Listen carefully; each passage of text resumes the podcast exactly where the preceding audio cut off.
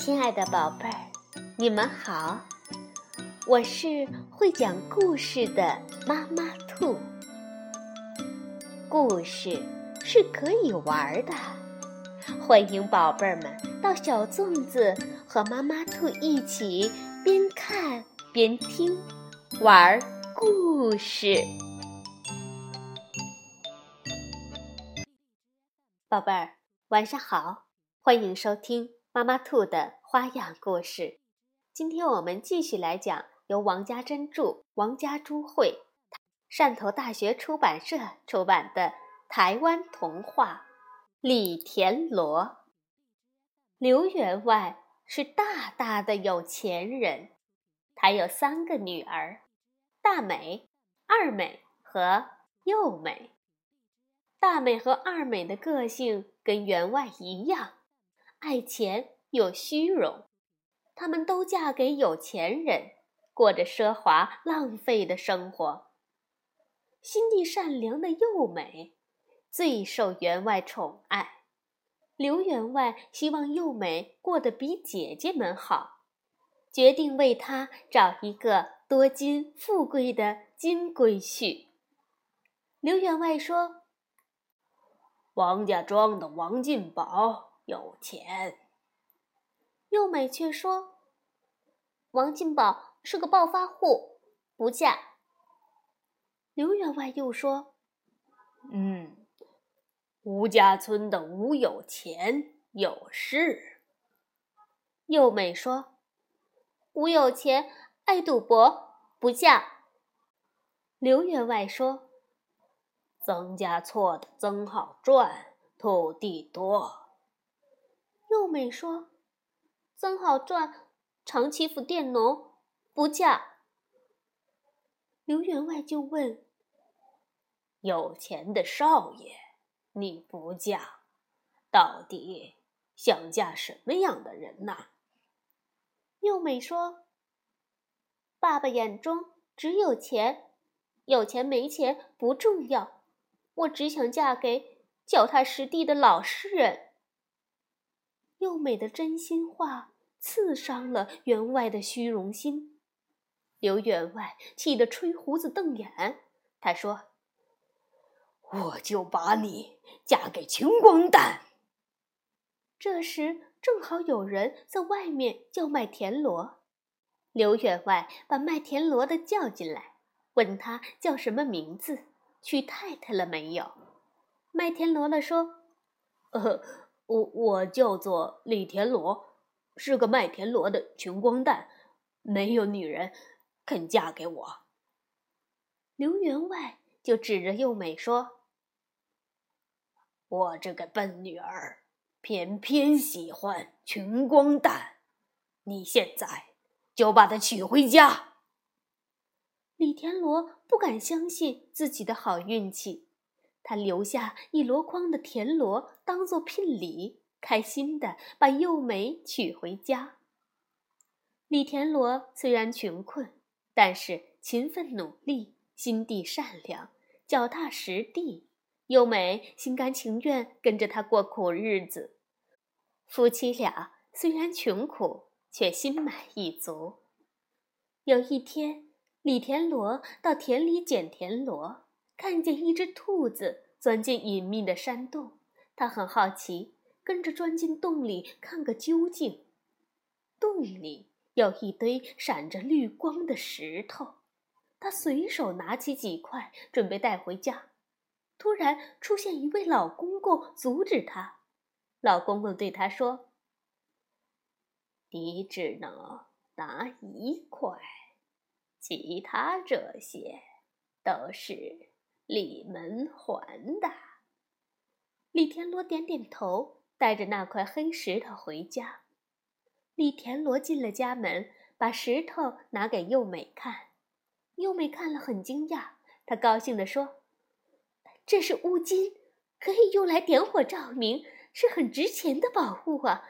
你从哪里拿来的呢？”李田螺就把事情经过说给幼美听，他感叹道。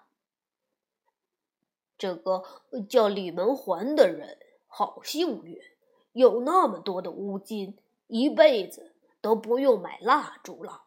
幼美则靠着李田螺的肩膀说：“有钱买不到幸福，知足常乐最重要。”一年以后，幼美生了个胖儿子，夫妻俩带他回娘家，请外公取名字。刘员外看到幼美就生气，看到李田螺就嫌弃，但是小外孙把小脸儿贴上他的老脸，立刻就融化了刘员外的心。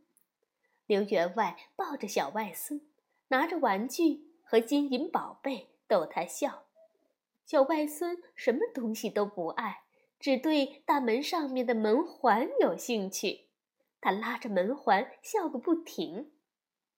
刘员外说：“你不爱宝贝，爱门环，那我就叫你李门环吧。”幼美和李田螺在一旁听了，立刻回忆起山洞中的老公公，想起老公公说过的话，原来那个幸运的李门环就是自己的宝贝儿子呀。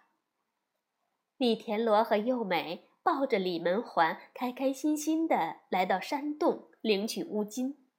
老公公又出现了，不但不阻止他们，还笑眯眯的帮他们搬乌金。山洞里的乌金堆得像小山一样高，可能得花好几年时间才能搬光。李田螺先搬一些堆在院子的角落，当做点灯的燃料。一位唐山来的大商人经过李田螺家，看见值钱的乌金摆在院子里，风吹日晒，立刻跟李田螺谈条件，用几万两黄金买下所有的乌金。卖了乌金，李田螺和幼美成了有钱人。屋顶上的七个漏洞补好了，米缸里装满了米，饭桌上的菜肴也从一盘变成三盘。一家三口的生活改善了，可是夫妻俩没忘记知足常乐的道理，仍然过着简朴的生活，默默行善，造桥铺路，救济穷苦的人家。新的一年又来到，初二那一天，李田螺和幼美带着孩子回娘家过节，他们装了半箩筐黄金做贺礼。为了避免太过招摇，黄金上面用半箩筐的田螺盖住。大美和二美夫妻一大早就到了，他们带来华丽贵重的礼物，还嫌弃李田螺带来的田螺有腥味儿。刘员外听了，心里不是滋味。又美穿着布衣布裙，一副寒酸的样子，难怪姐姐们都没好脸色给她看。李田螺裤子有补丁，还是穷光蛋。两位女婿取笑他，是他活该。刘员外又看李门环，方头大耳，好福气。刘员外喜欢他这个小外孙，一把抱起李门环，夸奖他长得好，以后一定是有钱有地位的贵公子。吃过团圆饭。一家人在客厅闲聊天儿，两位女婿想夸耀自己的财富，假装抱怨田地太多，管理佃农太辛苦，想把土地都卖掉，过过清闲的日子。李田螺就说：“你们不要土地，我要买。”两位女婿心里偷笑，准备好好捉弄一下这个穷女婿。当场叫人写好契约书，并且请刘员外当见证人，用半价把土地卖给了李田螺。他们不怀好意，等着看李田螺出糗。李田螺不识字，在契约上盖了手印儿。他把箩筐搬上桌，拨开上面的田螺，露出底下的金元宝。大家都看傻了眼。李田螺怎么会有那么多的黄金？两位女婿用半价把土地卖掉，又后悔又难过，两人抱头痛哭一场。李田螺把致富的经过说出来，刘员外觉得很羞愧，责怪自己太势利，决定要好好对待幼美和李田螺。从此以后，李田螺、幼美和李门环一家人过着幸福快乐的日子。好了，宝贝儿，故事讲完了。你有没有猜到山洞里那个老公公到底是谁变的呢？晚安，宝贝儿。